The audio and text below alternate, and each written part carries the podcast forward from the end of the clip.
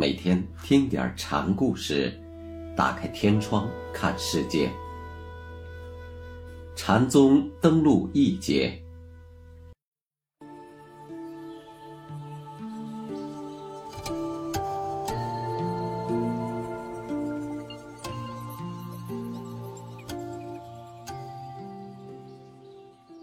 今天给大家讲大珠慧海禅师的。第三个小故事，题目是《大涅槃》。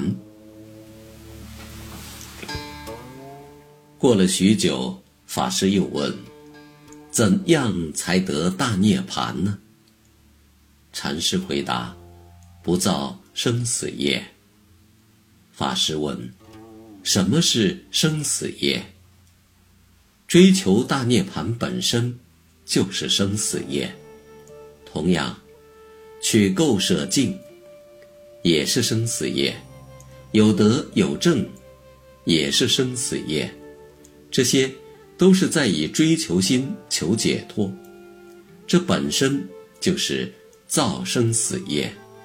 越追求，灾难越深。禅师说道：“那真正的解脱，怎样才能达到？”法师问：“本来就没有谁把我们自己绑上，为什么要求解脱呢？任意执行，无等无差，是真解脱。”在慧海禅师与金刚经法师的论辩中，触及众生和佛生以及摆脱轮回的涅槃两个有内在关联的问题。《涅盘经》中，佛祖有言：“一切众生悉有佛性。”这一点，法师和慧海都知道，所以慧海说：“诸法如意。”法师马上就能明白接受。“诸法如意”翻成白话就是：“诸多物象都是如的意思。”“如”不是介词，而是谓语，“意”是意思。问题是，既然佛肯定凡是有生命的东西都有佛性，那人与其他有佛性之物有什么本质区别吗？在佛教中，这属佛性论方面的问题，是极其重要的。佛教把众生分为十二类，其中有一类是有想的众生，实即人类。人类有自我意识，故称有想。佛法千万，都是对有想众生说的。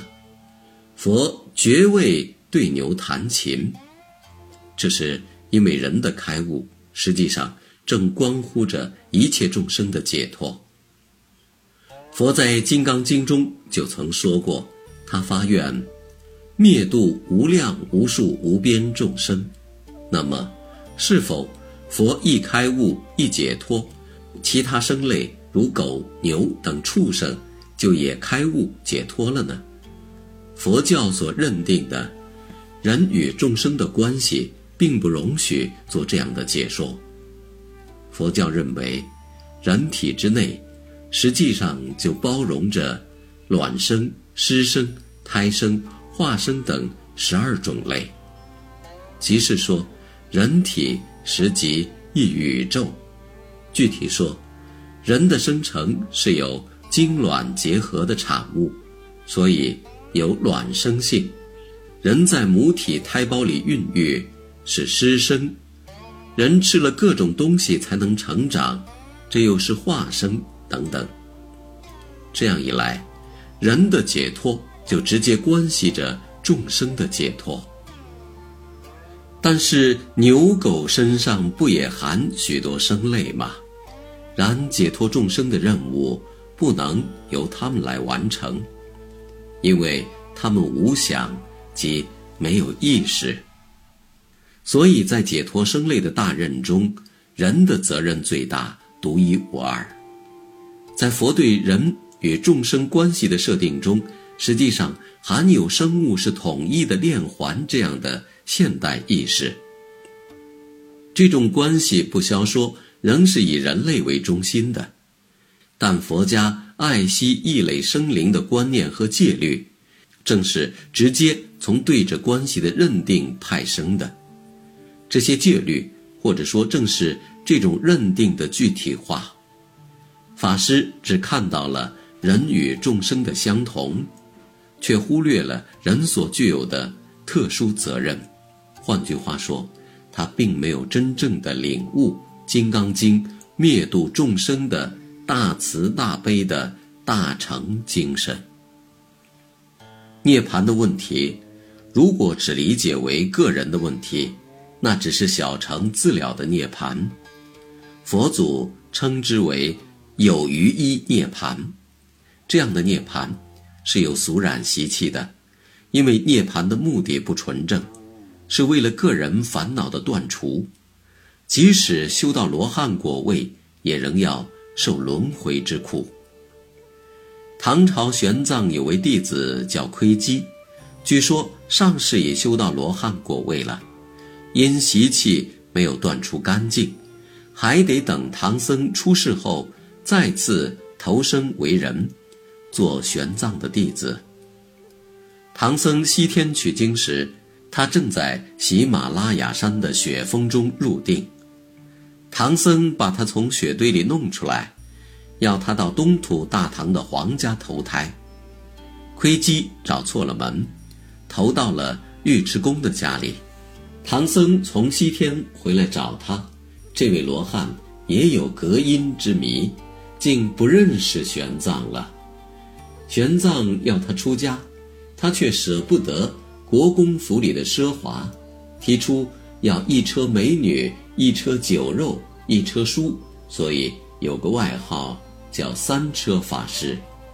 为着自了而追求涅槃是不会彻底的。大珠慧海对面这位金刚经法师求的就是这种涅槃，所以慧海说他不是要涅槃，而是在造业。真正的涅槃即佛法的涅槃，是无余一的，干干净净的。为什么？就是因为这样的涅槃不是为自己，而是为众生。